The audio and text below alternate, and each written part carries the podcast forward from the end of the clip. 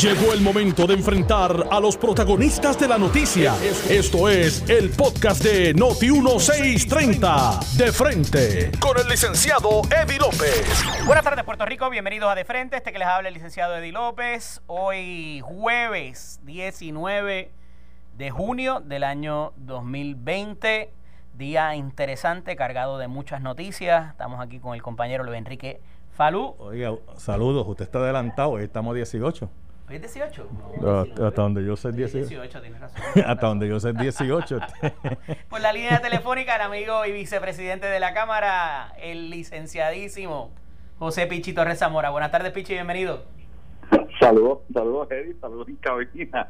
Licenciadísimo, mira que me dieron duro este, este fin de semana. Ajá.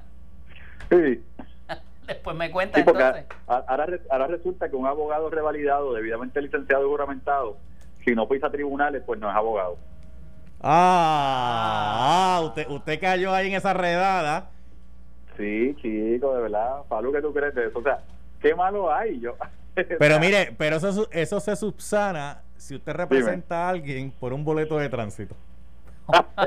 ¿Verdad? Y después que pise uno, no tengo problema. Exacto, sí. Uno, uno al año no hace daño. Uno. Perdón. Mira, eh, Pichi, mucha controversia hoy en torno al mensaje de la gobernadora, eh, por las razones que ya sabemos, la- el Partido Popular Democrático a través de su presidente presenta una querella ante la Comisión Estatal de Elecciones, eh, pero la realidad es que analizando las disposiciones, pudiera haber, ¿verdad?, eh, amplitud siempre que haya una actuación de la Asamblea Legislativa y de sus presidentes. Eh. Estoy seguro que has eh, analizado en estos días las disposiciones y lo que conlleva. Eh, hay otro asunto también que trae el periódico El Vocero sobre la falta de indicadores y de datos económicos para poder ofrecer inclusive los famosos estados auditados. Eh, y que sin eso, pues quizás no se pueda dar ese verdadero sentido de estado de situación y de presupuesto por parte de la gobernadora Wanda Vázquez. ¿Qué esperas que, que pase esta tarde? Bueno, mira, dos, dos cosas para plantearlo, y, y desde ayer he venido ¿verdad? Este, planteando al pueblo de Puerto Rico, eh, que no es que yo esté en contra del mensaje de la gobernadora, yo quiero escuchar a la gobernadora.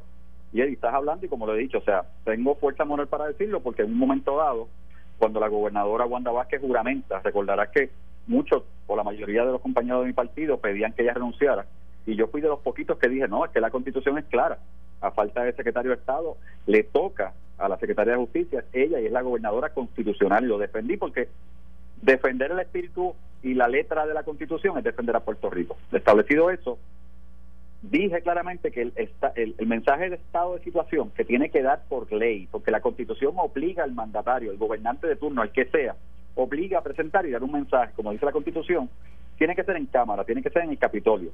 Pero, eh, si no me equivoco, el artículo 6, artículo 6, sección 17, que es este, disposiciones generales, dice que por guerra, por pandemia, etcétera, se puede convocar fuera de la legislatura si la legislatura lo aprueba, que sería una resolución conjunta, ¿verdad? De ambos cuerpos, probando que vamos a reunirnos o convocando, convocarnos afuera del Capitolio. Esa es la famosa comisión total. No, fíjate que no es la comisión total, son dos cosas diferentes. Me explico.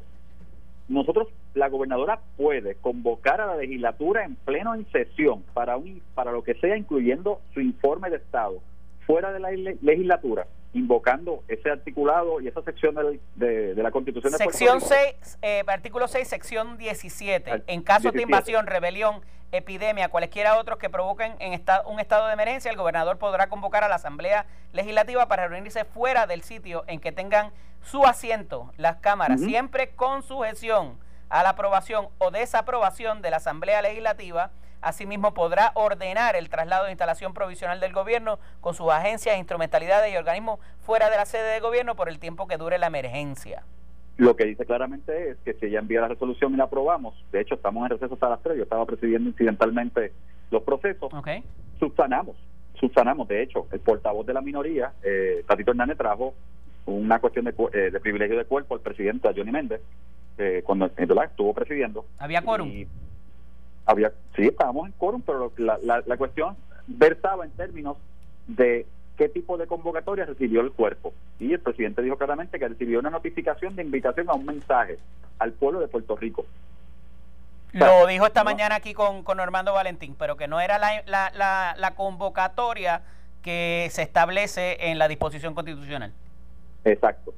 Lo que estamos diciendo es que, ok, si es mensaje de situación de Estado, eh, se puede subsanar con una resolución. Si es mensaje de presupuesto, que ese no es un mensaje porque la Constitución no manda un mensaje de presupuesto, lo que dice es que se entregue el presupuesto. Eh, ese, la gobernadora lo puede hacer fuera, como hizo Ricardo Rosselló en su momento. Eh, y ahí entonces el presidente lo que puede hacer, ahí es que viene la comisión total, puede convocar una comisión total a un punto específico para, en este caso, escuchar al gobernador, que también se puede subsanar. Pero, pero una, una pregunta, José Pichito Rezamora, una pregunta. Porque ya vi que ayer el presidente del Senado eh, envió un documento donde estaba haciendo una comisión total para moverse al Centro de Bellas Artes a escuchar el mensaje. En la Cámara, ¿eso ya se hizo o no se ha hecho? No, en la Cámara el estatus eh, el estatus en este momento que estamos en receso es, tenemos una invitación eh, que se ha, cursado para escuchar a la gobernadora un mensaje del pueblo puertorriqueño. La pregunta es, la pregunta ese documento que mandó el presidente del Senado con la comisión total convocándolos a que vayan al Centro de Bellas Artes subsana lo que dice la, la, constitución de que tienen que pedir autorización. O se ajusta, exacto, licenciado, gracias. No, la, comunicación ahora mismo no, no subsana el hecho de que tenemos que votar a favor o en contra eh, si fuera el mensaje de situación de Estado. Eh, y tampoco tenemos una comunicación oficial que diga pues es presupuesto para que el propio presidente pueda convocar la comisión total como dice el reglamento. A esos efectos, ¿se les ha circulado ya el presupuesto, Pichi? Bueno, hay un presupuesto que está circulado o que se entregó a la, a la Cámara, ¿verdad? que ya tiene la comisión de, de, presupuesto, que es el presupuesto de la Junta. De la Junta, sí, el de, el de, el de 10.045.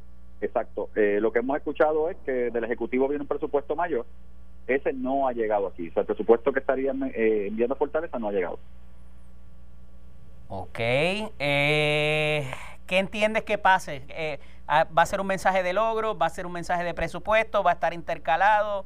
¿Qué esperas que pase allí de lo que conoces hasta ahora? Primero estableciendo, nosotros tenemos caucus que está corriendo, va a empezar a correr ahora en unos momentos en Cámara para discutir ese asunto. Personalmente, nuevamente, y lo he dicho claramente, o sea, yo voy a presentarme independientemente de los cuestionamientos que tengo ¿verdad? en términos de la, de la forma en que hemos sido convocados, yo me voy a presentar. Eh, porque mi deber ministerial como legislador electo y vicepresidente del cuerpo es estar allí y escuchar a la gobernadora. ¿Tú vas para allá?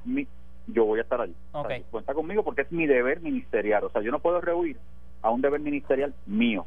Obviamente yo puedo, este, con mucha deferencia a todos los compañeros, que no quiera asistir, no quiera asistir, porque realmente es una invitación, si lo vienes a ver eh, pro forma, para que escuchemos a la gobernadora. Pero fuera de eso, yo espero un mensaje conciliador, yo espero un mensaje donde primero se atienda a lo que es eh, la plataforma del gobierno del PNP. No perdamos de perspectiva que el gobierno que ganó, el partido que ganó es el PNP, la plataforma que ganó es la del PNP y tenemos que hacer justicia y tenemos que seguir haciendo justicia en muchos frentes, servidores públicos, retiro, retiro de la Universidad de Puerto Rico, los pequeños y medianos comerciantes, ahorros energéticos, eh, infraestructura, inversión. Eso es parte de la plataforma del PNP. Y Wanda Vázquez es una gobernadora que está continuando una administración del PNP, de la que yo soy parte, como representante electo del partido y soy vicepresidente. Y yo espero escuchar un mensaje alineado a las promesas que le hicimos al pueblo puertorriqueño y los compromisos que estamos cumpliendo hemos cumplido. La razón para mover el mensaje de la legislatura, ¿entiendes que obedece a las razones de la pandemia o de la evitar contagiarse o piensas que hay algo eh, quizás de desconfianza por razón de la lucha primarista entre Wanda Vázquez y Pedro Pierluisi? Mira, yo no te puedo decir, yo no, no voy a... Que se vaya la luz de momento, que le filtren el mensaje, eh, que el teleprompter se dañe, cosas así, tú sabes que nunca han pasado, nunca. Tú has estado aquí, tú sabes que todos los gobernadores siempre hay, aquí hay generadores, aquí está la policía desde temprano, aquí obviamente está este, los bomberos, o sea, aquí se ponen un montón de, ¿verdad? Que la, gente, ¿verdad? El pueblo no lo ve, pero aquí se hacen un montón de preparativos hasta del día antes para asegurar que el mensaje corra que llegue al pueblo y, y, que sea escuchado. Yo entiendo que en Cámara aquí, en la Cámara de Representantes, había espacio suficiente, y hay 300 y pico de sillas, ponle que con distanciamiento 150 pudieran haber estado, o sea que el gabinete constitucional podía entrar, eh, los jefes de agencia, los alcaldes invitados, todos podían entrar. Espérate, espérate, espérate, espérate. Tú me estás diciendo que se pudo haber hecho en la legislatura, entonces. Bueno, sí se pudo, obviamente con 300 En cuestión de logística y, y, y, y, y, prácticamente, o sea, prácticamente se pudo haber hecho allí. Sí se pudo haber hecho aquí y, y, Johnny como presidente estuvo siempre disponible. Obviamente no nos llegó la petición, eh, entendieron que debió haber sido en el Centro de Bellas Artes, que entiendo que tiene una capacidad mayor, así que podría, fíjate que el Centro de Bellas Artes me dicen que con el distanciamiento podría albergar los 300 que normalmente se sentarían aquí en cámara sin distanciamiento. Así que estamos hablando de posiblemente los invitados estén en ese renglón de los 300, 250. Claro. Eh, interesante porque estuve estudiando el asunto de cómo funciona eh, a nivel federal y es la Cámara quien invita al presidente a dar el mensaje. A diferencia de, de, acá, ¿verdad? Este, pero, pero interesante. O sea, el, el, presidente puede dar el mensaje, pero es la Cámara quien lo invita al recinto. Exacto, se invita, pero recuerda que no es nada diferente. O sea, cuando el gobernador notifica que va a dar el mensaje eh, cumpliendo con los señalamientos de la Constitución, lo que la notificación que hace es que va a dar el mensaje en donde en la Cámara de Representantes de Puerto Rico, pues acuérdate que se da en Cámara, que es el cuerpo eh, rector ¿verdad? del pueblo, como se dice, y el cuerpo Cámara, o sea, la Cámara de Representantes invita, porque el Senado llega a la Cámara como un invitado de nosotros y el gobernador entra como un invitado. Por eso que se permite, obviamente, el compartir en Cámara para expresarse al pueblo. Pichi, el próximo jueves termina, es el último día para la aprobación de medidas en ambos cuerpos. El día 30, eh, que vendría siendo el otro martes, eh, culmina la última sesión ordinaria. Y hay hasta ese día para el cierre de los informes de comisión y eh, lo que son los nombramientos. A esos efectos, quedan, eh, ayer eh, trasciende eh, o transcurre a través de uno de los periódicos que quedan cerca de 38 investigaciones abiertas. esto es caput al 30, no hay manera de, extenderlo o de pedir una prórroga, no hay mecanismo para extender las investigaciones que se están suscitando ahora mismo ante la Cámara, por, por, poner un ejemplo. Vamos, y voy directo a lo, de, a lo de las pruebas que está citado esta persona para el día de mañana, me parece. O sea, que bueno esa la, es la fecha fatal. es que lo que pasaría es que si las resoluciones que están aprobadas están aprobadas de investigación hasta que termine el cuatreno, entiendo de diciembre. No importa que terminemos sesión, porque lo terminamos ya el 30, se acaba todo. Okay. Las comisiones podrían seguir en sus calendarios eh, de investigación dentro de esas resoluciones. ¿Y cómo aprueban los informes y cierran la investigación? Lo que, no podrían emitir es un informe. Bueno, emiten un informe lo llevan obviamente a actas y récords y se consignan actas y récords, lo que pasa es que no pasaría un flor porque no hay un flor disponible para, para atenderlo, excepto excepto que el presidente convoque, que, el presidente de hecho sí puede convocar internamente para sesión eh, para atender asuntos ministeriales internos del cuerpo los informes de investigación son asuntos ministeriales del cuerpo. Interesante. O sea que no porque se siga postergando la situación de la citación de algunas de las personas que quieren investigar, no por eso la investigación muere el, martes próximo. No, no muere. Es como si a partir del 30 hay algún tipo de nombramiento que requiera confirmación del Senado, técnicamente terminó la sesión, pero para atender un asunto ministerial que sería una confirmación que según la Constitución le toca al Senado, el Senado se puede autoconvocar. ¿Qué ha pasado, de hecho? Su señoría es parte de esa comisión de salud.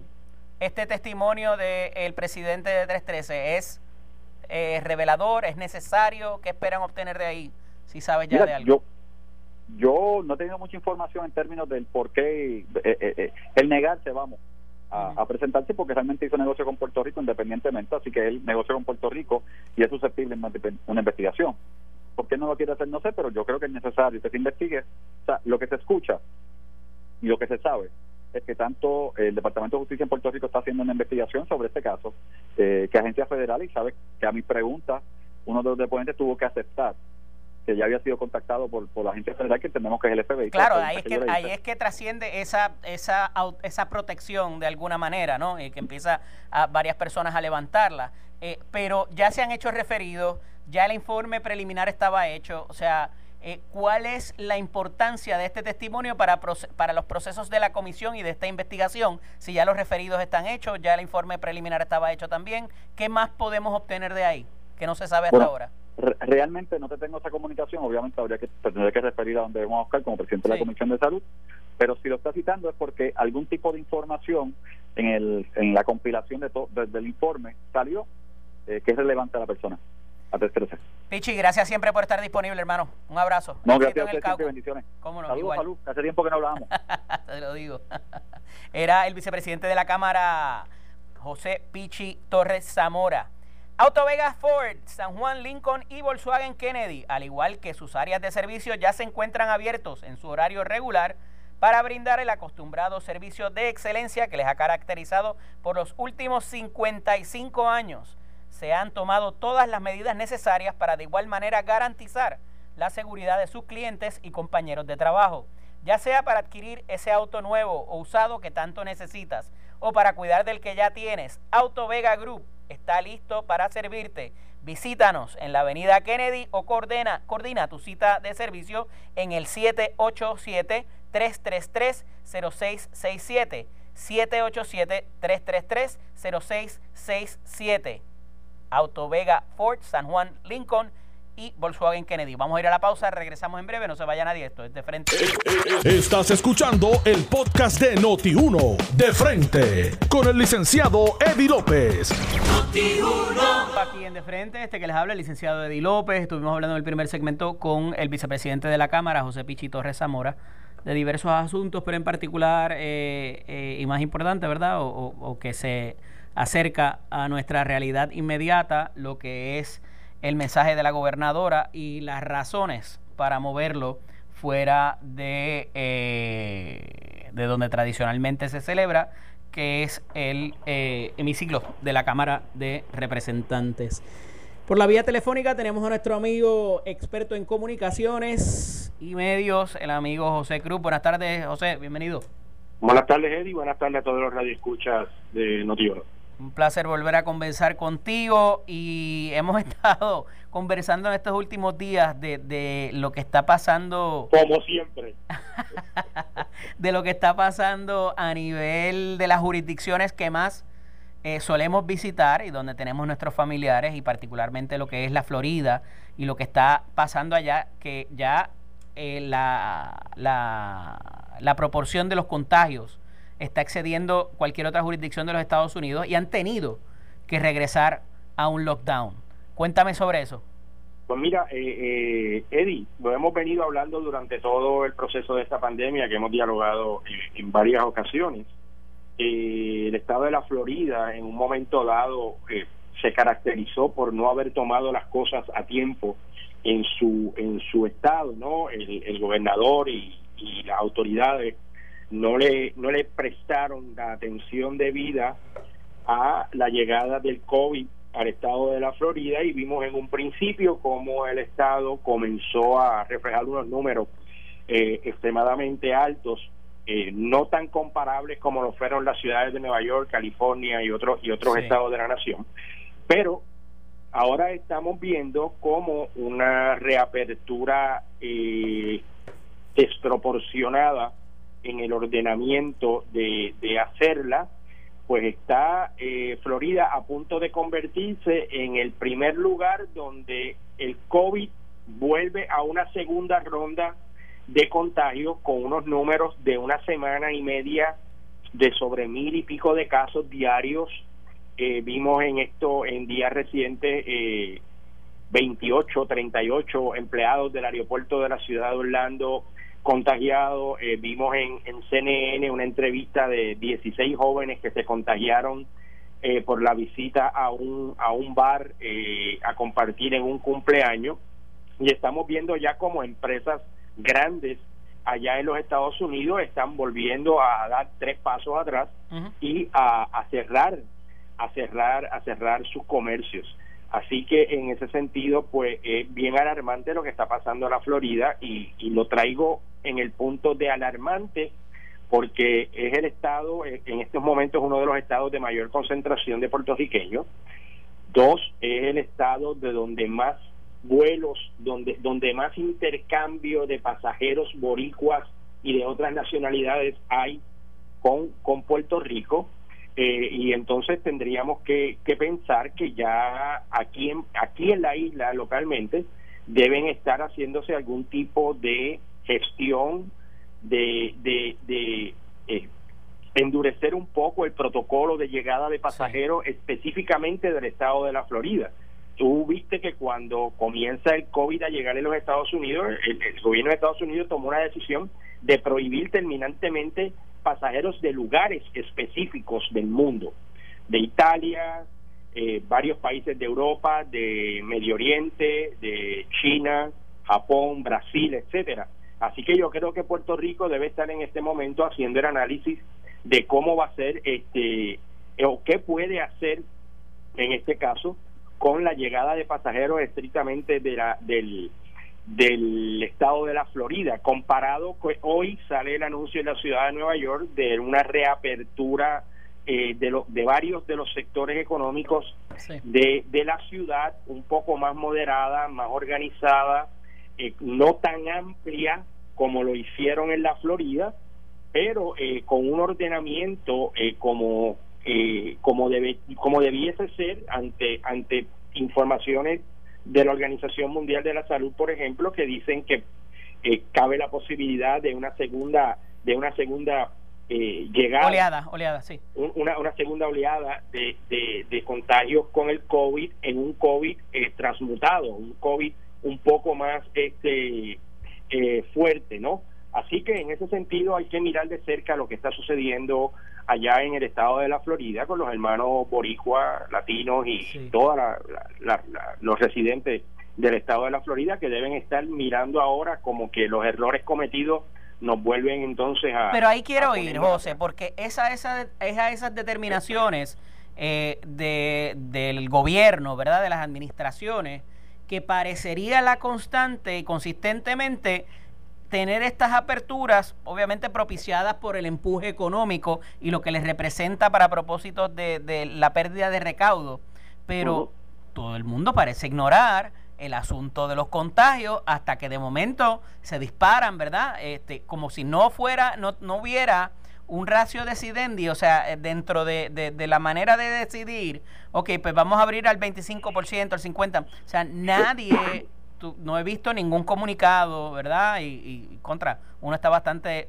eh, pendiente, ¿verdad? A cómo, a cómo funcionan las decisiones de estas jurisdicciones, que te diga, mira, pues eh, tenemos tantos contagiados, el rate es este, más o menos vamos por aquí y por tanto vamos a hacer esto. O sea, eso no existe. Vamos a abrir, olvídate, vamos para afuera, ve, pari.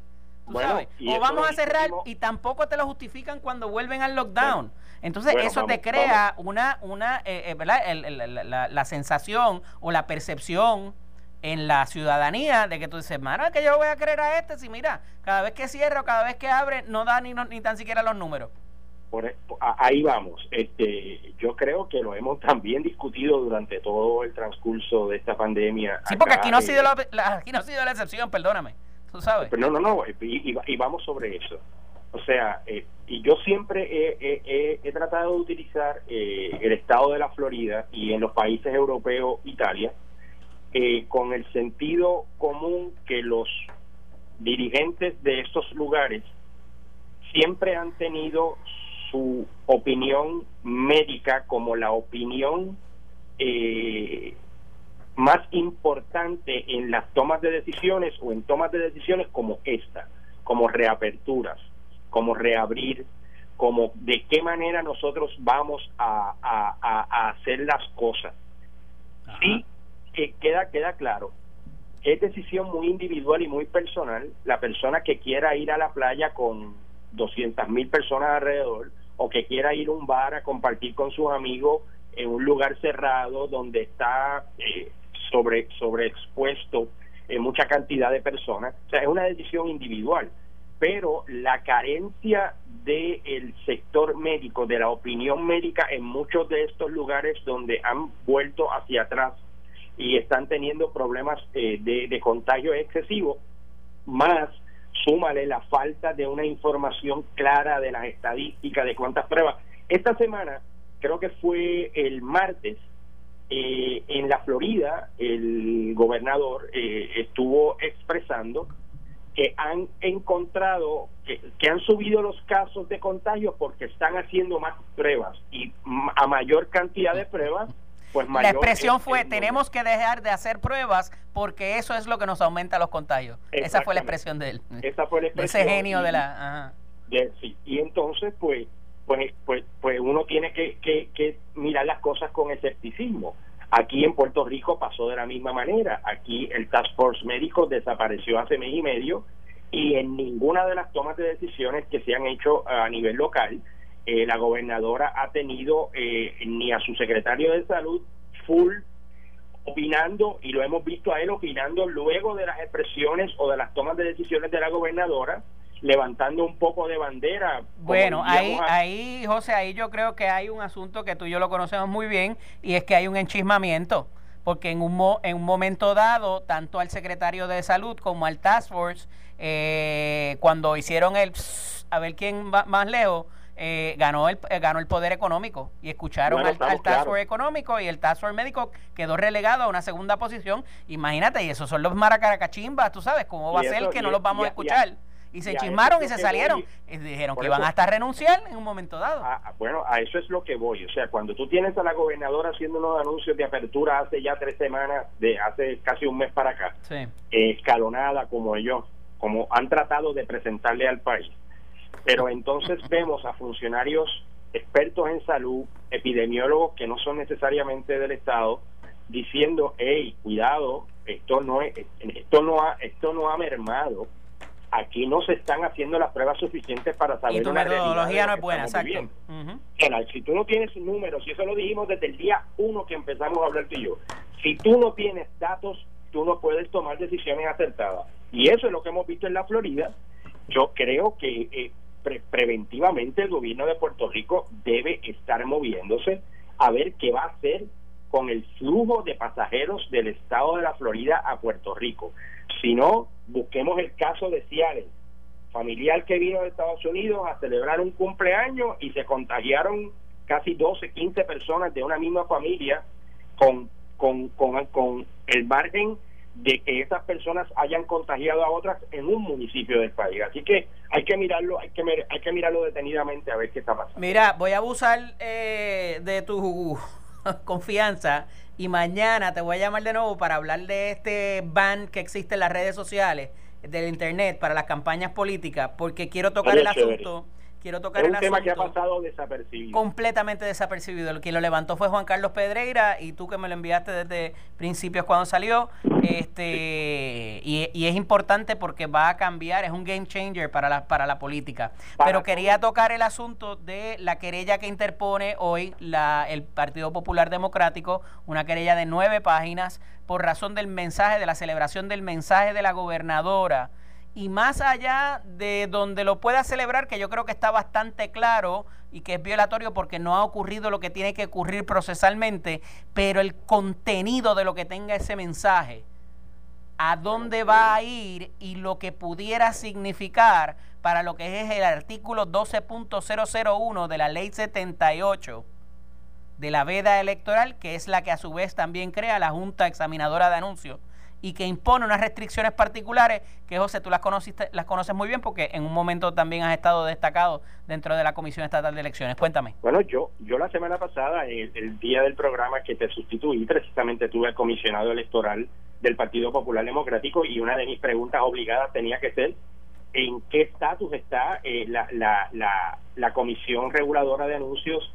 de la Comisión Estatal de Elecciones con todos estos cambios, enmiendas que se han tenido que hacer por tratarse de una emergencia, la utilización de fondos públicos para realzar una imagen. No cabe la menor duda que saliéndonos del, del, lugar donde va a ser y puedan dar las razones que quieran dar, eh, hoy vamos a tener un mensaje dual, vamos a tener un mensaje de situación y se supone que esté hablando también del presupuesto de Puerto Rico. A mí no me cabe la menor duda que la gobernadora Wanda Vázquez Garcet hoy va a utilizar la plataforma de su mensaje para hacer un recuento desde que llegó, lo que ha hecho, cómo ha atendido las situaciones y va a traer una serie de listados de logros y de, y de cosas que ha hecho en beneficio del pueblo de Puerto Rico según su, su, su, su, prisma, ¿no? su perspectiva. Así que en ese sentido me parece que la querella del Partido Popular Democrático eh, a tiempo pero hay que mirar cuál va a ser el contenido porque yo creo que del contenido, Eddie, se va a poder sacar mucho más cosas para poder eh, eh, trabajar otro tipo de querella, otro tipo de planteamiento público en contra de la gobernadora por la utilización de su puesto slash candidatura a la gobernación. Y, eh, y no cabe la menor duda que, que hoy pues vamos a tener un discurso político con fondos públicos en el Centro de Bellas Artes eh, donde vamos a tenerla a ella, pues, no aprovechando cada una de las oportunidades para realzar su labor como gobernadora del país. Mira, hay, cabe la menor duda. Hay tres asuntos, ¿verdad?, que se, que se recogen en el resumen o la súplica más bien de lo que cada vez que tenemos un documento judicial, pues siempre el final se recalca qué es lo que se pide y en base a qué se pide. Y dice, el mensaje se celebrará a escasamente menos de 15 días de culminarse la sesión ordinaria y no al principio como mandata la Constitución es el mensaje sobre la situación del país que más tarde se ha presentado a los miembros de la Cámara de Representantes y del Senado. Número dos, el mismo no se celebrará en el Capitolio como dispone la Constitución. Tampoco se cumplió con una autorización previa de la Asamblea Legislativa como dispone el artículo 6, sección 17 de la Constitución, para que se celebre la misma fuera de dicho recinto. Los únicos trámites que son de público conocimiento son meras notificaciones o comunicaciones ex parte de uno de los presidentes camerales, que no significa que se contó con una aprobación previa de la Asamblea Legislativa para ofrecer un mensaje de Estado. 3. Al 18 de junio de 2020, la gobernadora de Puerto Rico, y aquí querellada, no había presentado un presupuesto de ingresos y gastos para ser analizado por la Asamblea Legislativa, por lo que la Junta de Supervisión Fiscal ya presentó desde hace una semana el presupuesto que regirá para el gobierno de Puerto Rico para el año fiscal 2021, como ha pasado en los últimos dos años. 4. Por consiguiente, estamos ante un mensaje de la gobernadora inconsecuente. Es un ejercicio en futilidad y totalmente inoficioso. Ante estos hechos es forzoso concluir que lo que se estará llevando a cabo, ah, lo que estará llevando a cabo la gobernadora Vázquez Garcet el 18 de junio de 2020 en el Centro de Bellas Artes es un mero mensaje para promover su imagen como candidata con su solicitud a través de WIPR pretende conseguir que la CE, la Comisión Estatal de Elecciones, la autorice a utilizar fondos y propiedad pública en violación al mandato antes citado sobre la veda electoral para resaltar su imagen de cara a la primaria a la gobernación del PNP, pretensión inesperada de una persona que llegó a ocupar el cargo de la Secretaría de Justicia y quien se desempeñó como fiscal en representación del Ministerio Público. De ser autorizada la aquí querellada nos arrastra como sus cómplices en violación a la advertencia constitucional contenida en el artículo 10, el artículo 6, sección 9. Cuéntame. Tres puntos, tres puntos te voy a decir sobre el particular. Uno, presentación de un presupuesto sin tan siquiera la Asamblea Legislativa tener conocimiento de por dónde viene ese presupuesto. Dos, la necesidad imperiosa que ha tenido Wanda Vázquez Garcet y su administración de que cada una de las cosas que hace tiene que haber una controversia en torno a ella. Tres, el emplazamiento público aquí en tu programa yo soy un civil, yo soy una persona de a pie, pero el emplazamiento público al liderato del PNP, sabemos que muchos de ellos van a ir allí con las muelas de atrás hoy, porque no favorecen la candidatura de Wanda Vázquez Garcet, o a que se unan a la petición y a la y a, y a, y a la y a la y a la eh, la radicación de la querella que está haciendo el Partido Popular Democrático o que ellos mismos radiquen una querella dado a los argumentos que tú acabas de presentar ahora de falta de tiempo, de que no hay un análisis, de que no se va a poder hacer un análisis, de que constitucionalmente está fuera del Capitolio, que tengan el valor, el liderato del PNP hoy en el país, o de unirse a una querella del Partido Popular Democrático o de cualquier otro segmento político del país, o que ellos mismos ejerzan el liderato de mayoría parlamentaria que tienen y vayan en contra entonces de la gobernadora Wanda, Vázquez Garcés. Aquí definitivamente lo de hoy es un ejercicio en futilidad. No te cabe la menor duda de eso. Esto no tiene otra función que no sea ella seguir utilizando los fondos públicos del país, los fondos públicos destinados para para otras para otros menesteres para seguir ensalzando su imagen y su candidatura a la gobernación de Puerto Rico. Pedro Pierluisi, si estás escuchando este programa o tu gente está escuchando este programa, este es el momento de ejercer liderato, vamos, radícale una querella también a la gobernadora de Puerto Rico y entonces vamos a empezar a hablar de cómo se deben estar haciendo las cosas de una manera justa y razonable. Esto fue el podcast de Noti 1630, de frente, con el licenciado Eddie López. Dale play a tu podcast favorito a través de Apple Podcasts, Spotify, Google Podcasts, Stitcher y notiuno.com.